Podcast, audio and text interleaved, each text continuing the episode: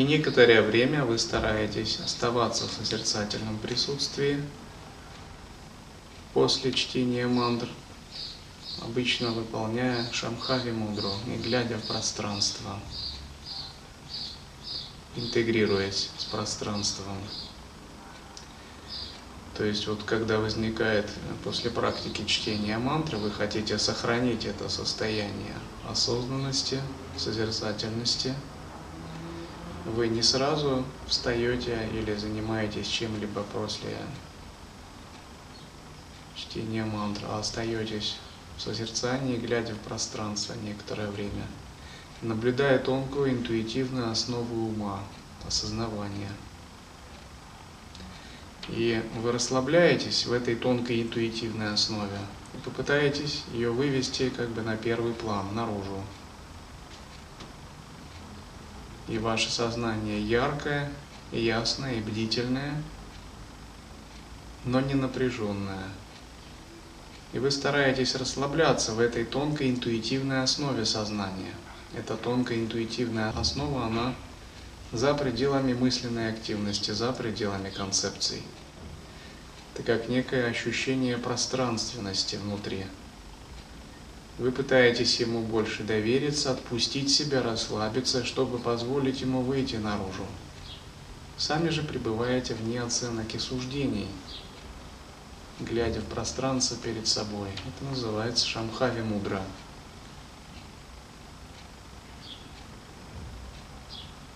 И чем больше вы расслабляетесь в этом состоянии интуитивной осознанности, отпускаете себя и доверяете ему, тем мощнее это переживание. Через некоторое время вы можете обнаружить мощную бхаву, мироощущение, то есть ощущение такой величия, расширенности, глобальности, глубины, которая начинает внутри вас раскрываться. И чем больше вы расслабитесь, отпустите себя, оставаясь в таком алертном, бодрствующем состоянии, тем мощнее будет это переживание – и все, что нужно на этой стадии, это просто быть осознающим, устранять привязанность к усилию, расслабляться и отпускать. И тогда это переживание нарастает все больше и больше, все больше и больше. Так, словно вы становитесь неким проводником, неким медиумом, транслятором этого состояния. И, разумеется, на этом уровне очень важно не впадать в отклонение не терять свою личность в этом, не теряться. Ваша личность не должна теряться в этом. Напротив, она должна расцветать. И все ваши качества должны, напитываясь светом этого интуитивного осознавания, расцветать и проявляться в относительном измерении. Сколько если мы теряемся в этом переживании, это называют там, потеря действия во взгляде или потеря действия в осознавании. Другими словами, мы должны уметь пользоваться нашим потенциалом. Не только его раскрывать, но уметь им пользоваться. И это так, словно вы получаете некую драгоценную жемчужину, некое великое сокровище внутри вас открывается. Оно внутри вас всегда было, но вы не знали даже о нем. Или знали, но не знали, как его открыть. Благодаря созерцательной практике вы это сокровище открываете, и вы убеждаетесь в том, что оно реально существует. Получаете некий опыт переживания. Но получить некий опыт переживания – это самое начало. Это подобно тому, как вам дали некий магический прибор, и вам надо научиться еще владеть им, управлять им и пользоваться им. И им надо учиться владеть всю жизнь. И вот открыть это интуитивное осознавание, подобное пространству, утвердиться в нем, искоренить клеши, омрачения, привязанности, двойственное представление в уме – это самое начало. То есть первое время мы работаем с тем, чтобы открыть естественное состояние. Затем, даже когда мы его открываем, мы видим, оно не удерживается. Пока была практика, была вспышка. Практика закончилась, вспышка исчезла, и мы впадаем в обыденность. И мы боремся за то, чтобы его поддерживать. Затем, когда нам удается его открыть и достаточно глубоко поддерживать, мы обнаруживаем следующую вещь. Мы обнаруживаем, что есть множество различных противодействующих факторов его. Наши мирские желания, наша карма,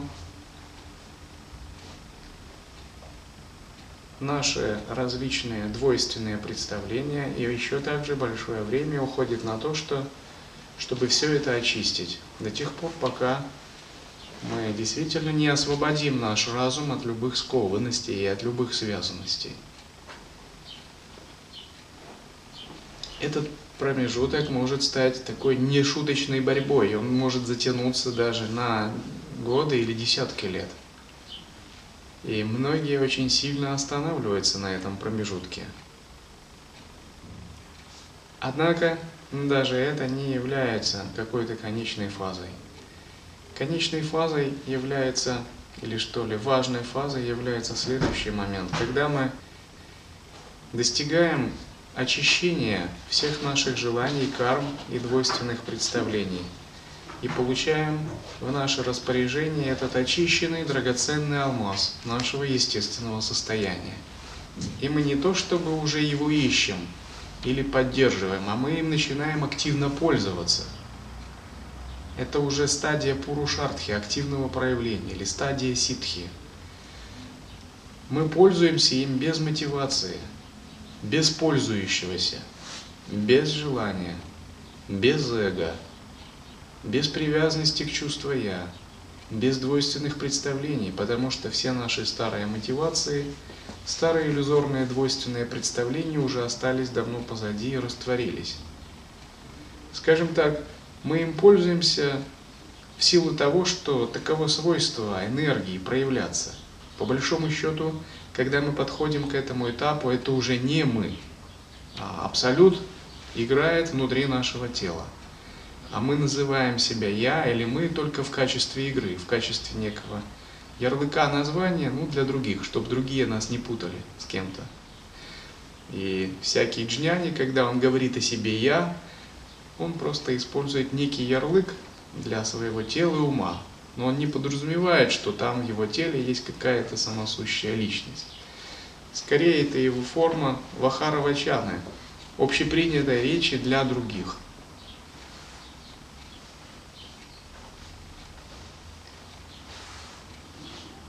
И йогин, устранивший свои двойственные представления и обретший, наконец, долгожданную свободу, Следующая его стадия – это то, что называется вращение колеса Дхармы.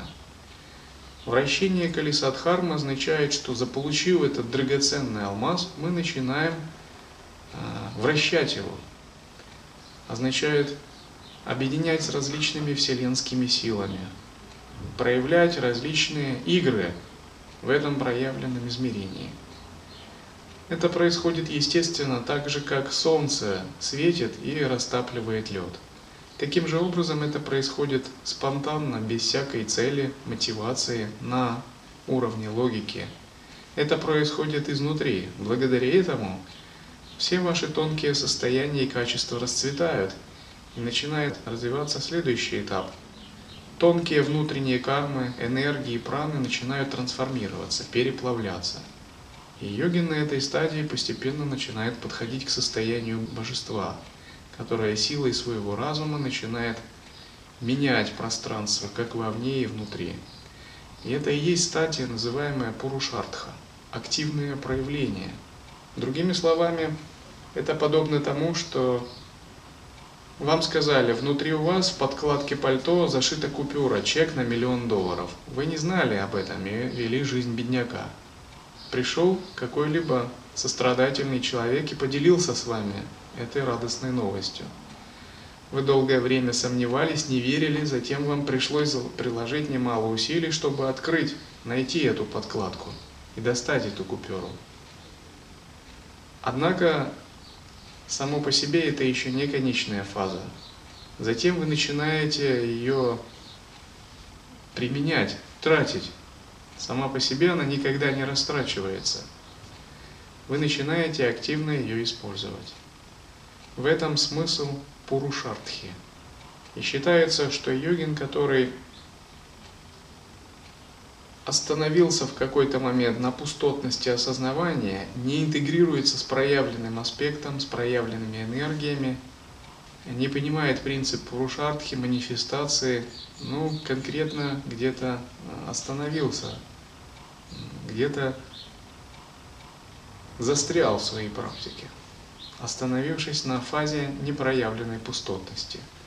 И такую пустотность в текстах называют ну, недостаточным уровнем реализации по учению ситхов. Итак, стадия Пурушартхи означает, что мы начинаем получать пользу даже в относительном измерении от нашей созерцательной практики. Вначале с помощью созерцательной практики открытия фундаментального ума мы просто устранили свое замешательство, свое неведение, свои иллюзии. Мы устранили двойственное представление о себе как о личности, мы узнали свою богоподобную природу. Мы открыли Всевышний Источник в себе и утвердились в понимании себя как Всевышнего Источника. Открыли иллюзорность всего существования и зависимость мира от нашего сознания – устранили свое такое глубинное экзистенциальное замешательство, устранили все свои привязанности, страхи и надежды и стали полностью пустыми. Стали реализованными в каком-то смысле. Разумеется, даже чтобы достичь этой стадии, многим понадобится, может быть, половина жизни, а некоторым, может, и вся жизнь. Но с точки зрения ситхов, даже достижение этой стадии – это, ну что ли, определенное только начало, поскольку ситхи это совершенные существа с очень высокими критериями и уровнями осознавания. И они говорят, даже эта стадия, это определенный этап, стадия реализации джняна, брахма-джняна. То есть брахма-джняна означает, что мы познаем абсолют. Мы устраняем собственное неведение, устраняем причину следующих рождений. Одним из критериев брахмаджняны является обретение непрерывного сознания во сне без сновидений и, разумеется, во сне со сновидениями. Достижение недвойственности, такой точки парадокса, которая находится вне имени, формы, образов, концепций, вне всего, утверждение в этой точке и раскрытие различных тонких аспектов этого уровня сознания, таких как пространство, свет. Все это такие тончайшие нюансы дхармы. Однако святые не рекомендуют оставаться в этой точке. Говорят, что даже реализация самых глубоких уровней э, этого тонкого, неконцептуального, бесформенного сознания не является тем, на чем необходимо останавливаться. Поскольку необходим творческий импульс, объединение с энергиями и игра этих энергий, именно этот творческий импульс придаст мощный импульс развитию дальнейшего уровня присутствия – и поскольку энергия имеет свои законы, то йогин, как бы не теряя уже этого состояния, снова возвращается к работе с энергиями, с работе с проявлением, но теперь это уже не сансара, а мир обусловленных причин следствий, ввергающих страдания, рождение и смерть, а теперь это уже игра. Это уже полностью целиком исходит из сознания, это творческая манифестация его освобожденного сознания. Это игра за пределами концепции, за пределами причин следствий, субъект-объектных связей отношений. Это целиком исходит из необусловленного сознания. И часто бывает так, что многие святые, высокоразвитые, а, встречают йогов, которые, остановившись в своей фазе на этой стадии, они их убеждают перейти к этой дальнейшей фазе – своего рода проповедуя им дхарму. Если у нас в мире людей мы проповедуем учение, убеждаем оставить свои иллюзии и вступить на путь нирваны, то на этом уровне их наоборот убеждают выйти из нирваны и вступить на путь игр а, с материальной энергией, сансарой, на путь объединения нирваны и сансары.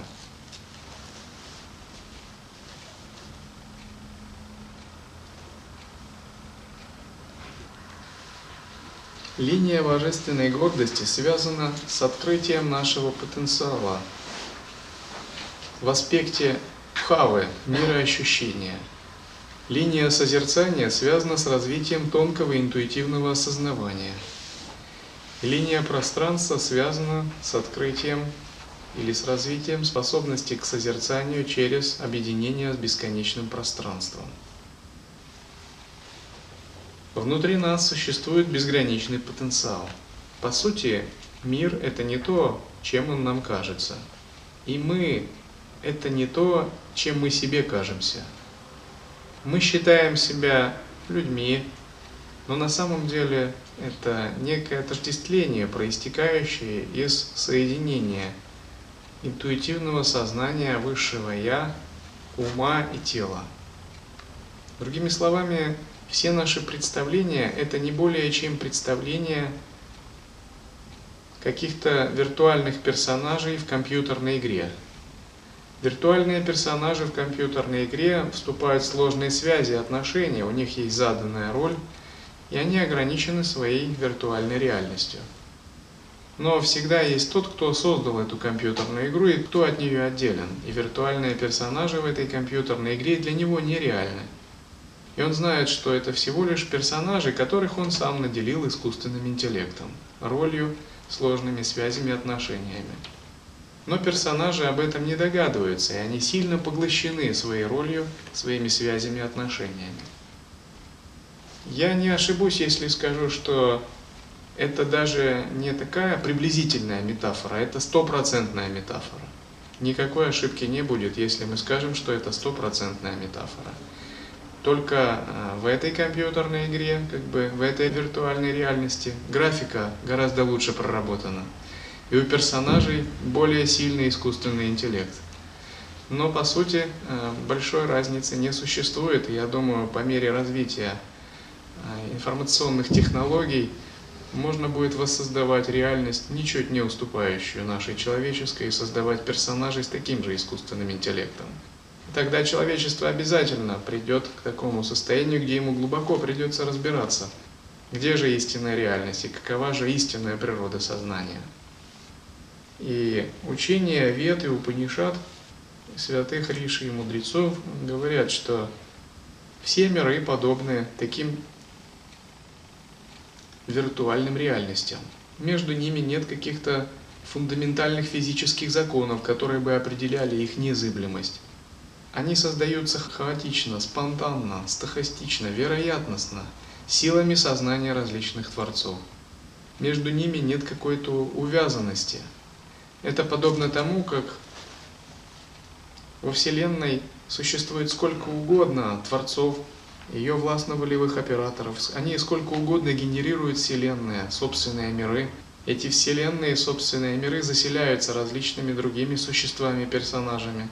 Между ними устанавливаются сложные связи и отношения, и все это чисто проистекает из сознания. Нет каких-то параметров времени, пространства, установленных, между которыми можно было бы соотнести связь, корреляцию. Все это совершенно не алгоритмично. Скажем так, если у вас есть на полке множество э, дисков с различными видеофильмами или компьютерными программами, Каждый из них представляет целую Вселенную. И между ними нет какой-то связи большой, кроме той связи, что вы их выбрали и поставили, или что их создали другие. Таким же образом наши миры, миры богов, миры Риши, Ситхов, Гандхарвов, Якшей, Видятхаров – это многообразные миры, созданные силой более высокого сознания. Их существует столько, сколько существует их творцов – и понятие времени, пространственности, причинности в них устанавливается произвольно на основании их собственного сознания. Обычно человечество всегда пытается прояснить и вывести какие-то фундаментальные законы, лежащие в основе Вселенной. Соотнести причинность, время, пространство, но вывести какие-то общие константы и распространить это видение на всю Вселенную. Но на самом деле Вселенная устроена гораздо сложнее, и свести ее к фундаментальным константам не удастся, потому что здесь нет алгоритмичности. Поскольку сознание это такой вероятностно-стахастичный элемент, который освобожден от всякой заданности алгоритмичности. Он творит гораздо более непостижимо. Таким же образом, наш мир это всего лишь такое одно из таких созданий, созданное более высоким сознанием. И это более высокое сознание обычно именуется Ишвара или Брахма, Творец нашей Вселенной. Как бы весь наш мир – это намерение Санкальпа Брахмы, Творца Вселенной. Или его сон. То есть говорят, когда Брахма засыпает, то есть когда он немного отвлекается от глубинного осознавание или не то, что отвлекается, а позволяет генерироваться своим энергиям, эти энергии проявляются как видимая Вселенная. Брахму можно определить как такое глобальное творящее в сознание. И считается, что таких брахм бесконечное множество. Они возникают в пространстве э, фундаментального сознания, как пузыри на воде и вместе с ними возникают вселенные, которые творятся их сознанием. И в одних мирах вселенные только создаются, в других уже разрушаются. В-третьих, они существуют и поддерживаются. Согласно источникам, нашему Творцу Вселенной по временным циклам 51 цикл или 51 год по летоисчислению Творцов Вселенных. Но на самом деле таких творцов существует безграничное множество, и, соответственно, существует безграничное множество вселенных. И данный мир с его законами, константами – это проявление разума Брахмы, в том числе и законы рождения, смерти, и даже боги со всеми их а, небесными уровнями, чистыми землями – это тоже просто один глобальный большой разум Брахмы, Творца Вселенной. Таким же образом, каждый из нас, достигнув определенного уровня, тоже может стать определенным творцом реальности. И часто описываются случаи, когда тот или иной йогин, риши, достигая аскетической практикой величайшего уровня сознания, сам становился Творцом Вселенной, Брахмой. Это означает, что внутри нас есть тот же потенциал, что и Творца Вселенной – и просто потенциал Творца Вселенной раскрыт, развернут, и он гораздо более мощно проявляется, чем наш потенциал. Но если мы откроем наш потенциал, то мы можем э, как бы освободиться от э, законов, которые существуют в этой сансарной Вселенной для нашего класса людей. От законов Брахмы для нашего класса людей.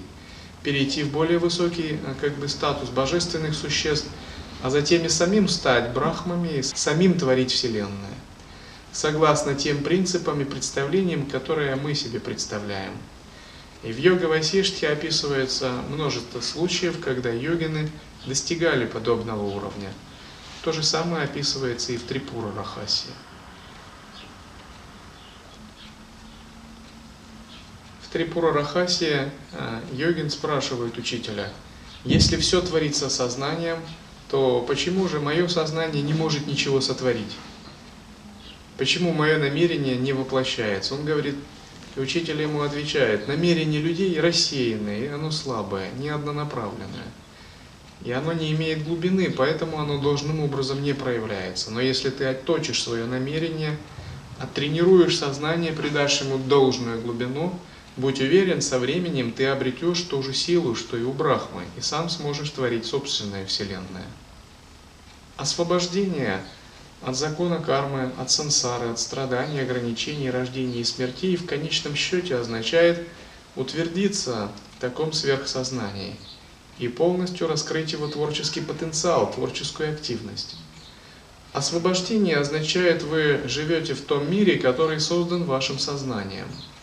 И реализовать недвойственность, Стать божеством означает обрести такой статус сознания, который самому позволяет творить реальности, творить Вселенная. Поскольку если вы живете в реальности, не сотворенной вами, то будьте уверены, что эта реальность не для вас. И она сделана не вами. И эта реальность, которая вас всегда ограничивает, это и есть сансара. Допустим, существует мир людей. Один из классов мира сансара. Для него существуют определенные законы. И согласно этим законам, людям отведено определенное количество времени, после которого они умирают, затем перерождаются.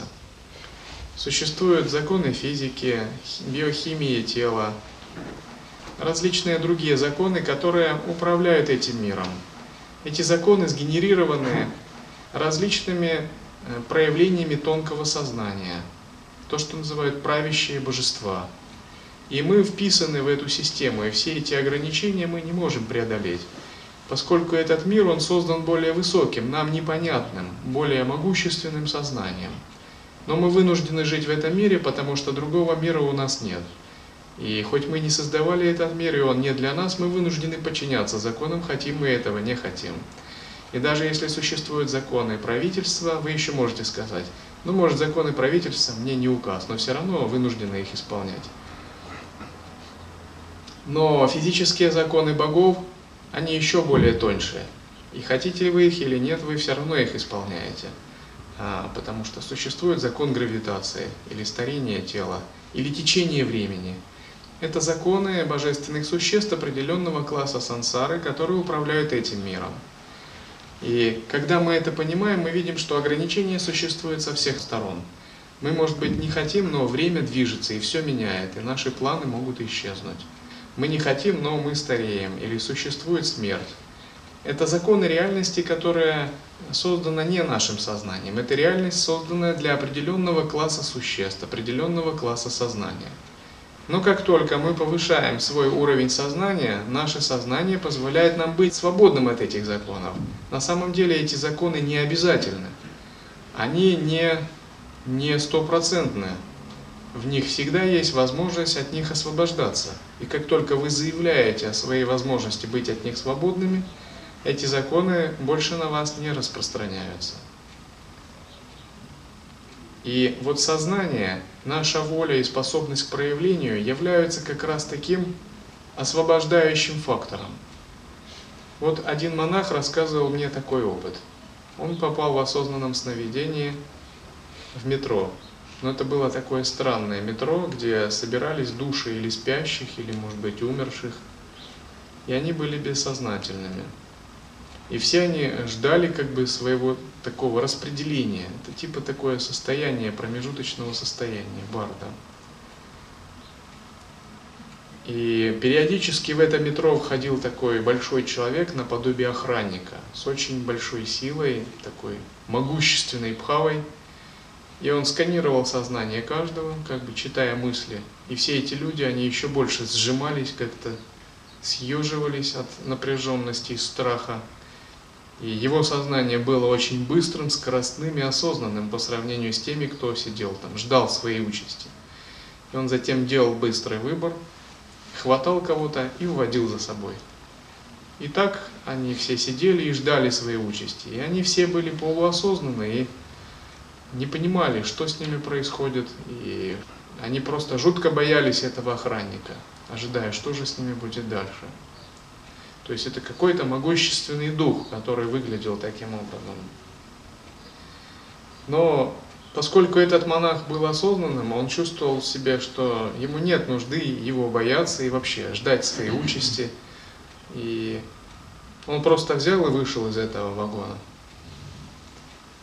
Таким же образом, сансара представляет что-то наподобие мир явлений из такого большого вагона – принципе, вы можете выйти из него в любой момент, как только продемонстрируете чуть более высокое сознание. Вам сразу же скажут, о, господин, вам не сюда. Это не для вас, это для другого класса существ. Но э, вы должны продемонстрировать это сознание. И кому продемонстрировать это сознание? Различным тонким энергиям, которые существуют во Вселенной. Это различные хранители времени, хранители закона кармы, хранители пяти элементов, э, божества, управляющие реинкарнацией, бесчисленное множество духов, хранителей, божеств. Это как бы ставленники Всевышнего Источника, которые имеют различные функции. Это сверхразумные, творческие, могущественные силы, которые наблюдают за балансом, равновесием сил во Вселенной и поддерживают, направляя общую эволюция человеческой системы как большой такой разумной эволюционной системы.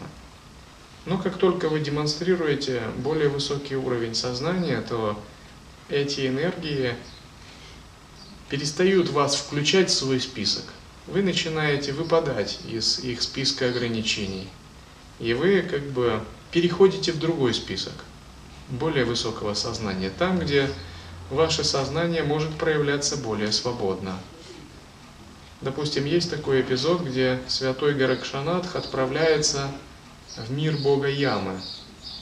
Узнав, что Мансиндранатх, его учитель, уже ему осталось жить три дня, и он занесен в списки Ямы, описанные в тексте Гороха Биджой. Когда он отправляется в мир бога Ямы, то Яма, которая обычно хватает людей, его слуги, Яма почтительно встает и приветствует Гаракшанатха. И Гаракшанатха говорит, э, что ты сделал большую ошибку тем, что включил Мансиндранатха в список смертных. И хотя Мансиндранатх по проклятию э, должен был впасть в иллюзию, и он пребывает сейчас в иллюзии, наслаждаясь скадалийками, тем не менее, поскольку он мой гуру, я тебя предупреждаю, что тебе лучше не делать этого. Ты же знаешь мою силу. И Яма с большим уважением говорит, да-да, мы исправим эту ошибку, конечно. И стал бы Яма с простым смертным человеком так разговаривать? Конечно нет, поскольку функция Ямы – осуществлять реинкарнацию метемпсихоз э, со своими многочисленными подчиненными божествами.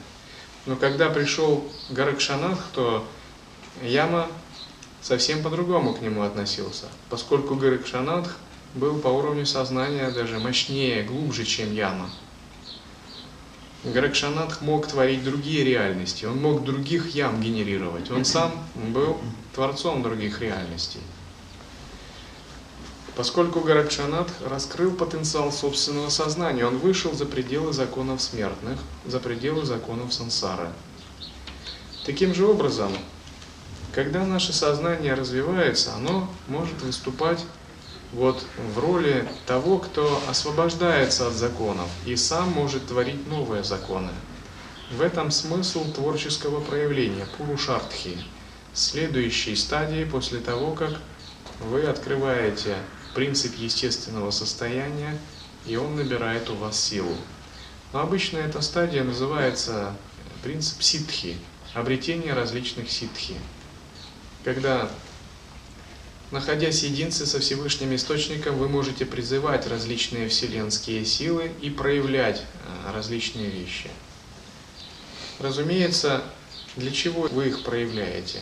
Для того, чтобы дальше развивать свое сознание. Но вначале, может быть, у вас не проявляются какие-то мистические выдающиеся способности – Скорее всего, вначале просто у вас может проявиться большая осознанность, большая ответственность. Проясняется ваш разум, интеллект. Вы становитесь более интеллектуальными, даже гениальными в каком-то смысле. Вы можете свободно оперировать какими-то сложными категориями, которыми не могли оперировать раньше. У вас появляются различные творческие способности, которые отсутствовали ранее. Разумеется, у вас растет сострадательность, любовь, внутренняя гармония, внутренняя целостность, как вовне, так и внутри. Проявляются различные таланты, усиливается интуитивное сознание. И вы становитесь такой творческой, одаренной, гениальной даже натурой, которая может проявляться где угодно и добиваться успеха. Как минимум, вы обретаете такую тотальную успешность, ваше намерение воплощается. Все ваши мысли или желания начинают сбываться, то, что вы серьезно задумываете. Из вас постоянно генерируются такие тонкие, глубокие идеи, которые могут менять реальность. И вы этими идеями окружаете свою реальность. Так что реальность начинает состоять из ваших идей больше, чем из каких-то грубых законов материальной природы или чужих идей. Это подобно тому, как гениальный музыкант окружает себя музыкой собственного написания. И эта музыка, окружая его, становится его своего рода такой средой, которая выражает его внутреннее состояние. Таким же образом, когда ваше созерцательное присутствие нарастает, и вы можете черпать из него вдохновение и силу, подобным образом это происходит и в окружающем мире. Вы видите, что вы получили некий драгоценный алмаз, который дает вам возможность выражать или делать именно то, как бы вы хотели или что бы вы хотели в вашей жизни. Разумеется, при этом у вас уже нет ни эгоистических желаний, ни мирских желаний, ни цепляний, ни иллюзий.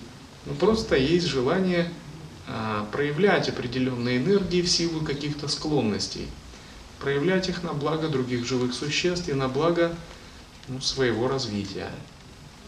Именно таким образом начинается переход из обыденного человеческого состояния в состояние божества, а, в измерение мандалы – чистое измерение, сотканное из вашего собственного сознания.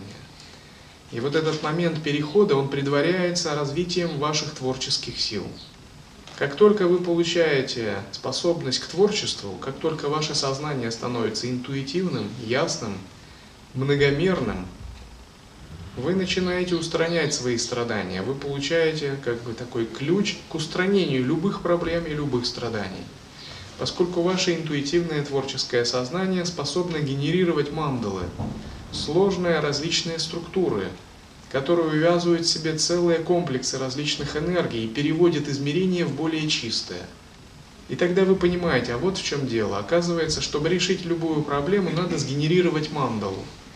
И как только вы можете сгенерировать мандалу, какую-либо сложную структуру из сознания, и эта мандала будет увязывать различные энергии, причем на высоком уровне увязывать и гармонично, вы можете а, решать любые проблемы, даже те проблемы, в которых вы не являетесь специалистами. И в конечном счете ваша ясность позволяет обнаруживать эти проблемы, которые существуют в сансаре, и успешно решать их, как для себя, так и для других.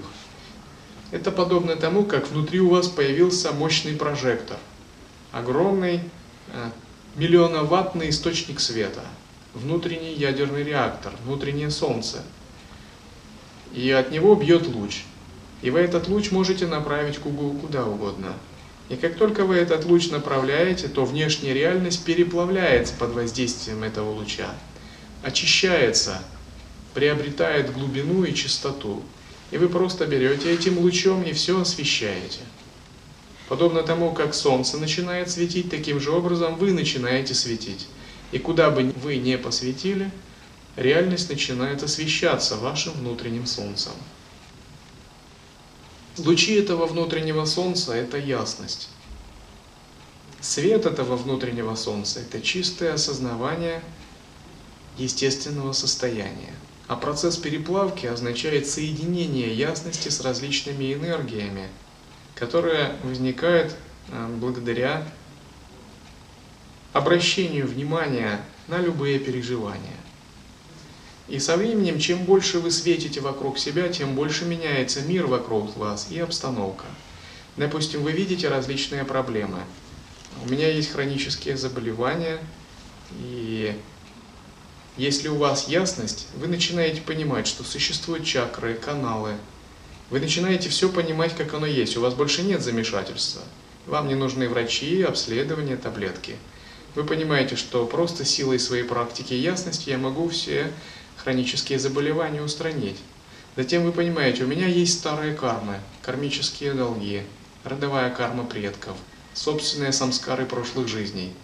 Но луч вашей ясности обращается туда, и он все очищает. Тогда вы можете сказать, у меня нет старых долгов кармических, моя карма чиста. Ее ведь можно поменять, если ты проникаешь лучом своей ясности. Затем вы думаете, а что насчет будущего? Вы смотрите, о, здесь такое будущее. Но я могу это поменять и выстроить свою модель будущего и смоделировать другое будущее, силой своей ясности, то будущее, которое я бы хотел. Затем вы обращаете внимание на окружающий мир. Если вы видите, в этом окружающем мире существуют такие или такие проблемы. Но если вы применяете собственную ясность, вы можете их поменять или решить. По крайней мере, вы можете пытаться это делать. И таким образом, силой своей ясности вы замечаете любые проявления нечистого видения и преобразуете их в чистое. Вы как бы таким большим а, прожектором освещаете и освещаете все, что есть вокруг вас. И истинные практикующие, те, кто являются святыми ситхами, риши, учителями, они обладают таким мощным лучом света, и они стоят на границе хаоса, на границе энтропии и постоянно, словно из огнеметов, освещают всю эту реальность, преобразуя ее в более чистые измерения. И когда хаос, энтропия, тенденция к низшим мирам, понижение порядка уровня сталкивается с их мощным светом, происходит трансмутация, преобразование – происходит превращение в чистое измерение, в мандалу, происходит рост к божественности. И это дальнейшая стадия практикующего йогина, когда он непрерывно э, трансмутирует различные энергии, непрерывно их преобразует, как внутри себя, так и вовне. Если внутри себя, то он преобразует свои нечистые энергии, оставшиеся. Энергии в каналах и чакрах, болезнетворные различные энергии, препятствия – которые существуют в теле, до тех пор, пока элементы полностью не очистятся. Если вовне он преобразует различные внешние связи и отношения. За счет того, что его сознание постоянно генерирует ясность, создавая различные мандалы, и эти мандалы, как такие локальные участки чистого видения, покрывают все такие различные хаотические, неупорядоченные энергии – и это происходит до тех пор, пока не останется ничего нечистого, неупорядоченного ни в теле, ни в энергиях, ни во внешнем мире. И когда ничего нечистого, неупорядоченного не остается, происходит преображение физического тела в тонкое божественное, энергетическое, так называемое радужное тело. Происходит преображение внешнего мира из ограниченного сансарой в мандалу чистого видения – чистую землю, в чистые измерения. Происходит преображение всех взаимоотношений и связей. То есть полный переход, абсолютный переход в тотально чистое божественное состояние.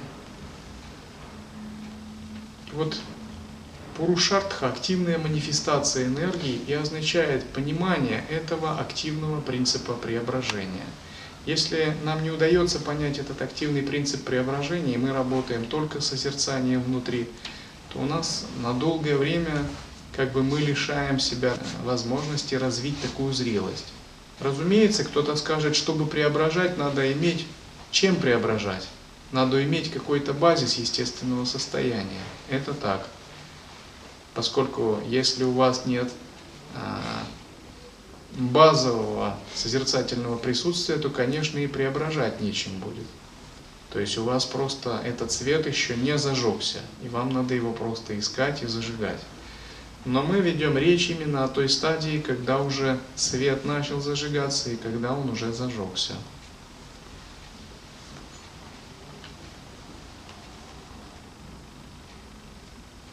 Итак, в йога Васиштхе существует история о сыновьях Инду, И эта история начинается с того, что Васиштха рассказывает, как он попросил Создателя, Брахму, рассказать, как была создана наша Вселенная. И Брахма ответил Васиштхе, здесь всем является только разум – И я расскажу тебе, что со мной случилось в конце и начале творения. В конце предыдущей эпохи была космическая ночь. И как только мой разум пробудился в конце этой ночи, я помолился и посмотрел вокруг, желая создать Вселенную. И я увидел бесконечное ничто, которое не было ни светом, ни тьмой – и поскольку в моем разуме было желание созидания, в своем сердце я начал видеть тонкие видения. В моем разуме я увидел несколько независимых вселенных. В каждой из них я увидел моих двойников, других создателей. В этих вселенных я видел самые разные существа, горы, реки, океаны и ветры, солнце, небесных существ и преисподнюю с демонами. Во всех этих вселенных я видел священные тексты, правила морального поведения, которые определяли хорошие и плохие поступки, раи и ады и их описания. Также тексты, описывающие пути наслаждения и пути освобождения. Я видел людей и богов, стремящихся к собственным своим разным целям во всех этих вселенных. И Брахма далее говорит, «Я видел семь миров, горы и океаны, стремящиеся к разрушению в других вселенных. Видел время его деления на эпохи, циклы, дней и ночи. Я видел также связывающую вместе три мира, небеса, землю и тонкое пространство, святой поток Ганги. Здесь имеется в виду не реку Гангу, а тонкий астральный поток, который ситхи называют Гангой. Ганга как река физическая – это уже проявление этого тонкого духовного потока, идущего из мира богов. И она может, кстати, быть спроецирована на любую реку. Некоторые исследователи э, русские известные утверждают, что на самом деле исконная Ганга – это Волга, приводя э, различные языковые исследования и ссылаясь на названия источников Махабхарате и сходство названий более 200 источников, которые упоминаются в исконных санскритских текстах.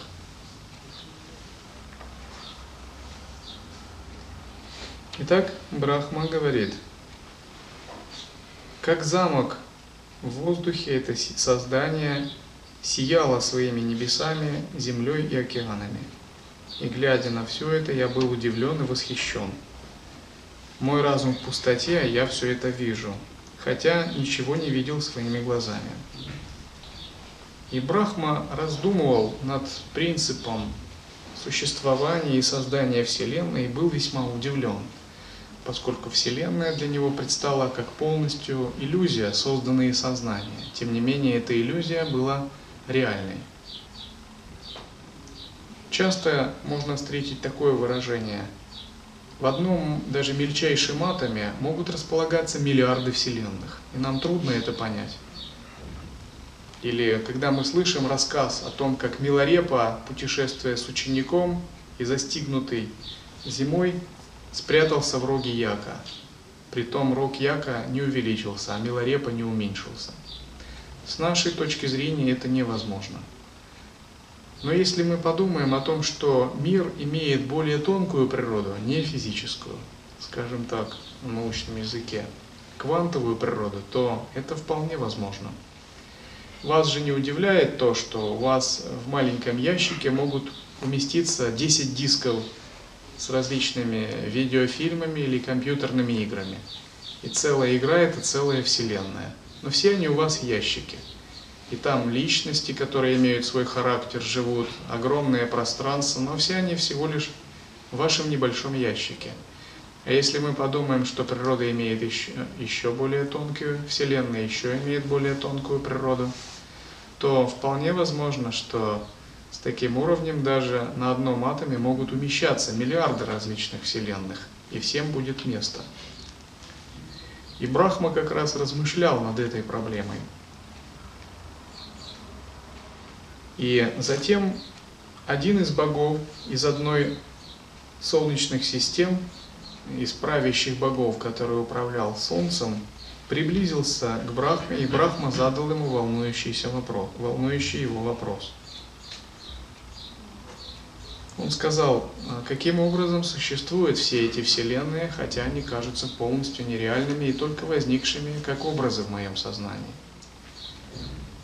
И Бог Солнца сказал, «О Великий, будучи всемогущим Создателем всего этого, ты сам есть Бог».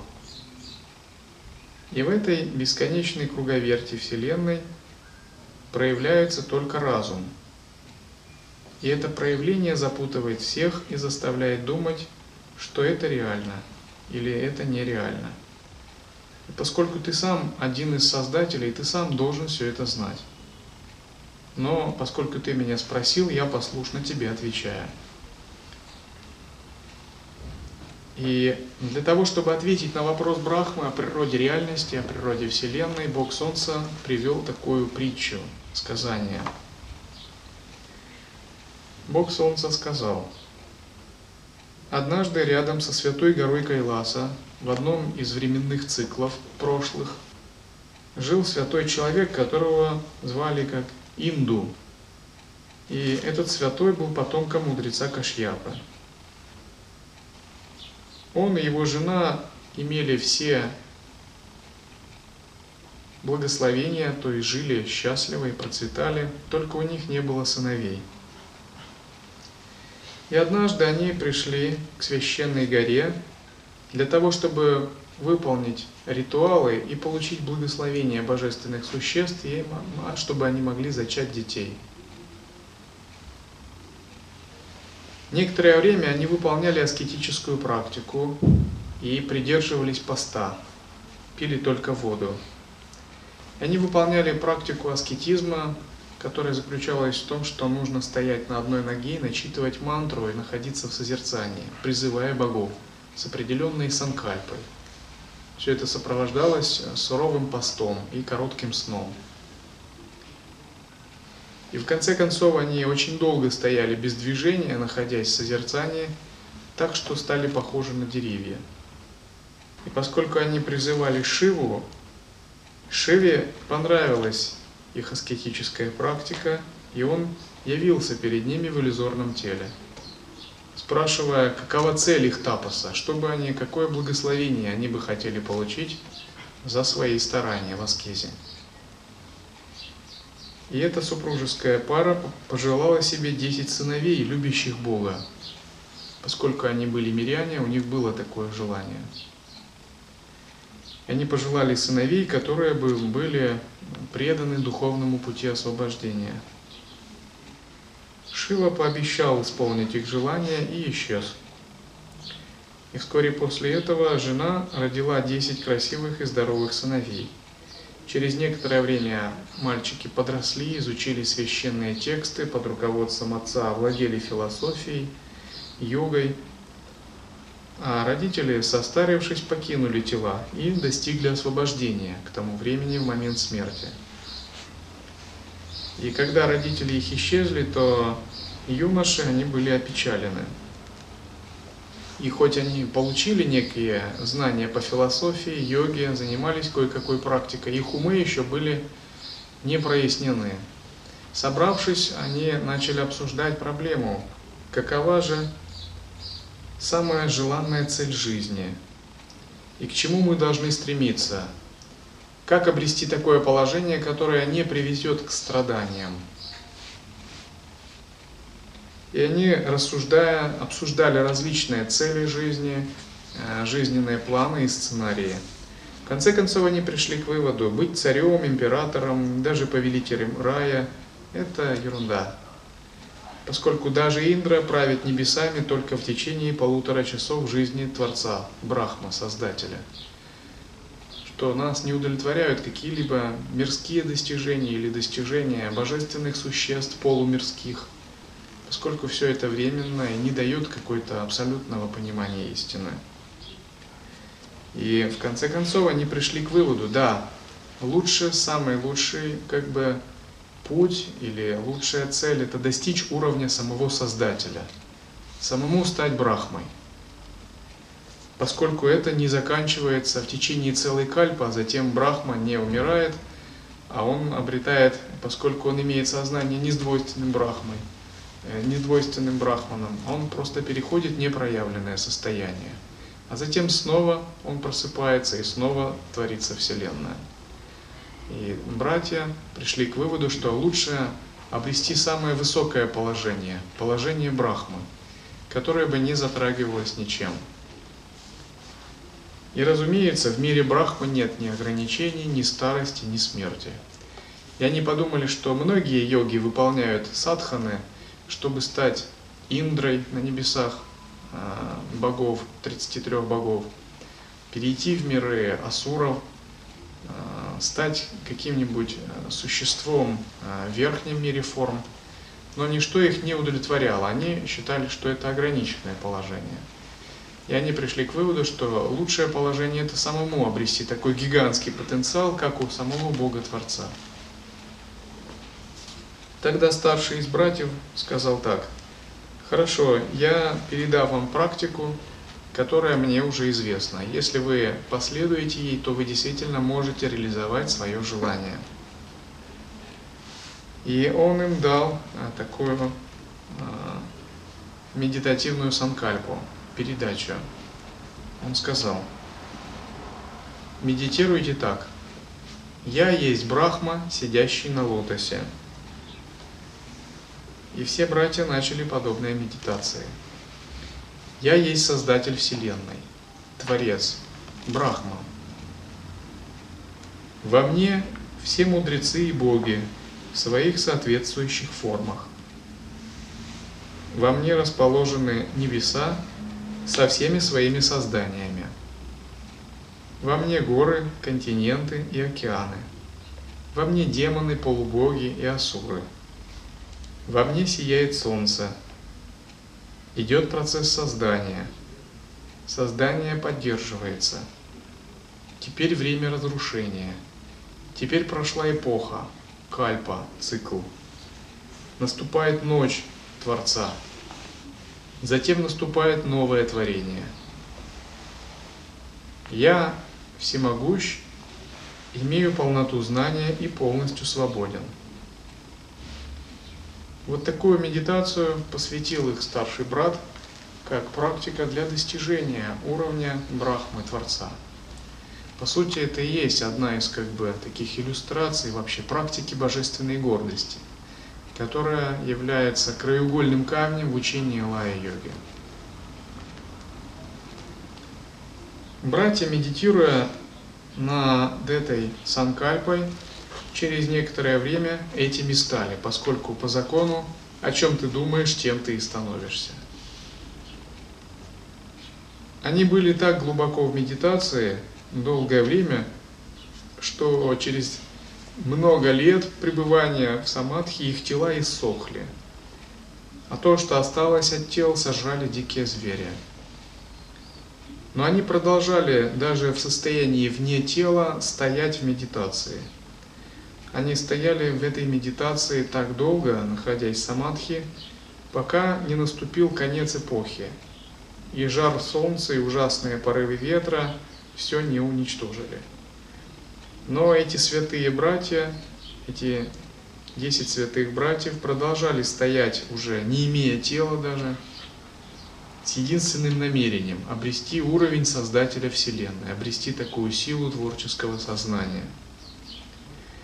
И на расцвете новой эпохи, нового цикла создания, новой кальпы, они продолжали стоять в том же месте все так же, с теми же намерениями. То есть прошло гигантское количество времени – конце концов, они действительно обрели самую высокую глубину самадхи и стали подобными создателям, Брахму. И Бог Солнца сказал, это и были те десять создателей, которых ты видел рядом с собой, и вселенные которых ты видел рядом с собой.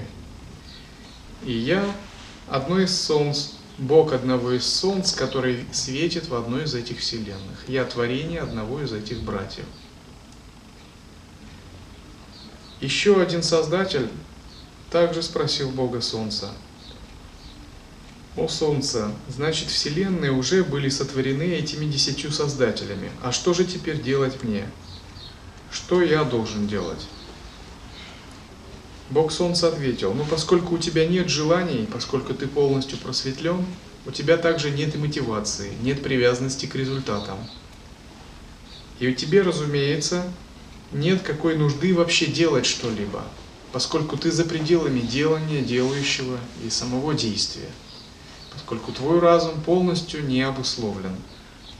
Значит, и как бы нет у тебя ни привязанности к творению Вселенной, ни удовольствия от этого. Но подумай, что создание Вселенной – это может быть развлечением без какой-либо мотивации, игрой.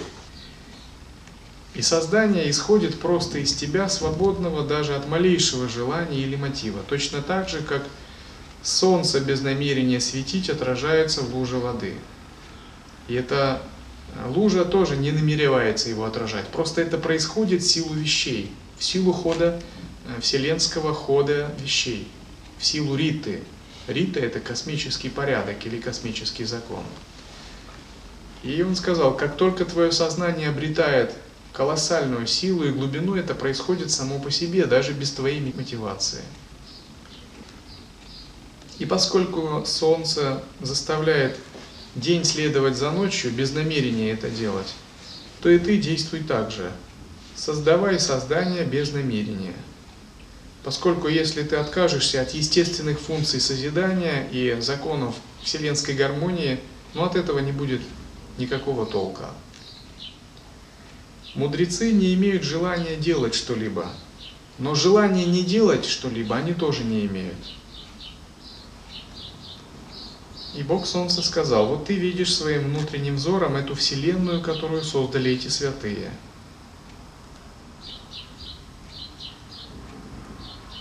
Физическими глазами человек может видеть только то, те объекты, которые были им созданы в собственном разуме, и ничего нет другого. И эти объекты, созданные разумом, неразрушимы.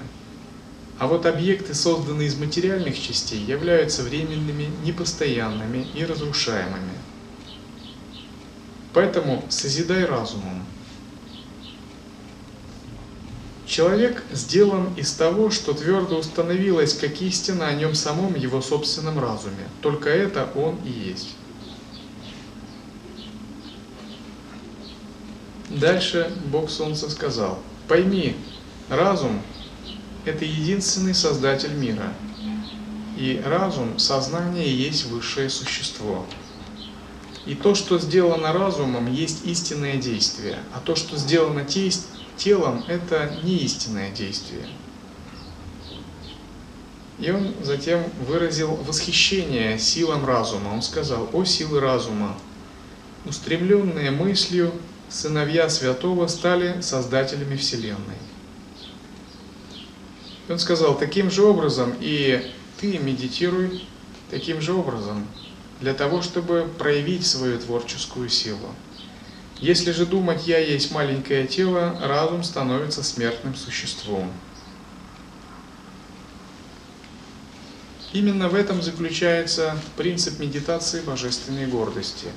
Если, если вы размышляете «я есть маленькое смертное тело», «я есть человек», то, разумеется, и ум ваш терпит ограничения и понижается уровень, статус мироощущения.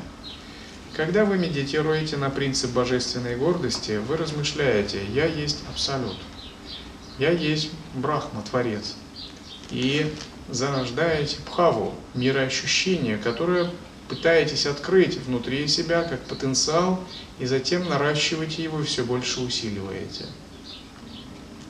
Благодаря этому и ваше созерцательное присутствие, и творческие силы постепенно начинают проявляться. С точки зрения самоузнавания можно было бы сказать так, что мы уже имеем этот потенциал, и этот потенциал уже внутри нас существует, просто его надо пробудить.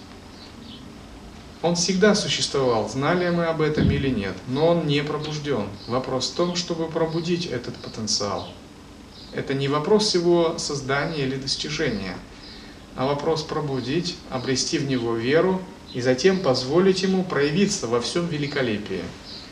Это напоминает вот что.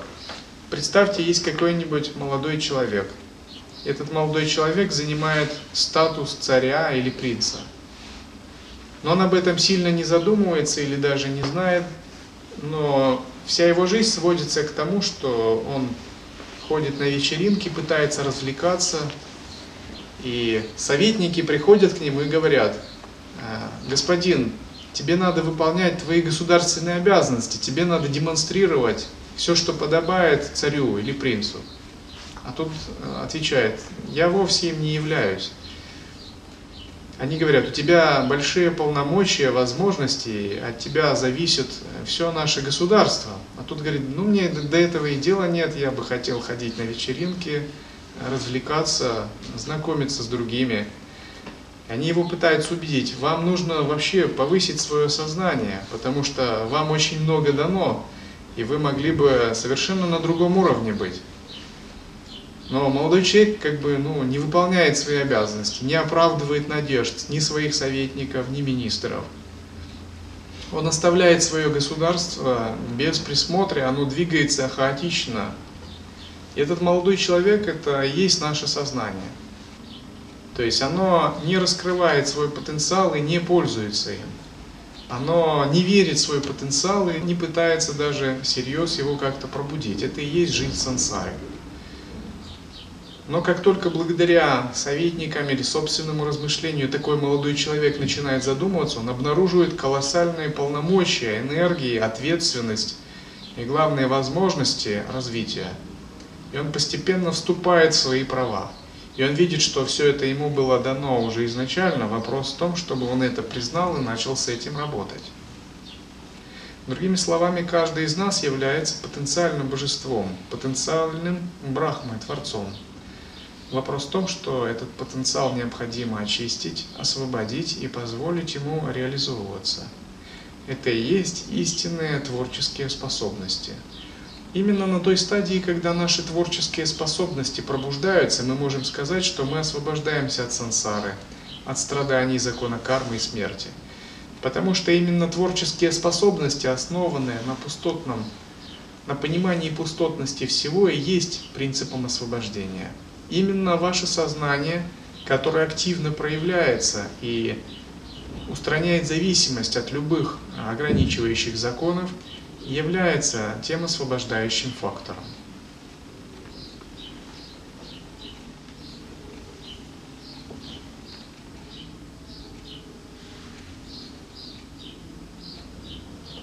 Если бы множество людей на Земле могли бы пробудить свой исконный потенциал, разбудить свое творческое сознание, то каждый обрел бы статус божества. Каждый мог бы сгенерировать ясность и создать мандалу. И тогда мир состоял бы не из ограниченных личностей и не из законов причин следствий, физических законов, ограничивающих нашу жизнь, а стал бы божественной мандалой, в котором действуют не физические законы, а процессы сознания. Тогда в один прекрасный момент мы бы обнаружили себя живущими в чистом измерении, в чистой стране святых или богов, в мандале в чистом измерении, там, где живут боги.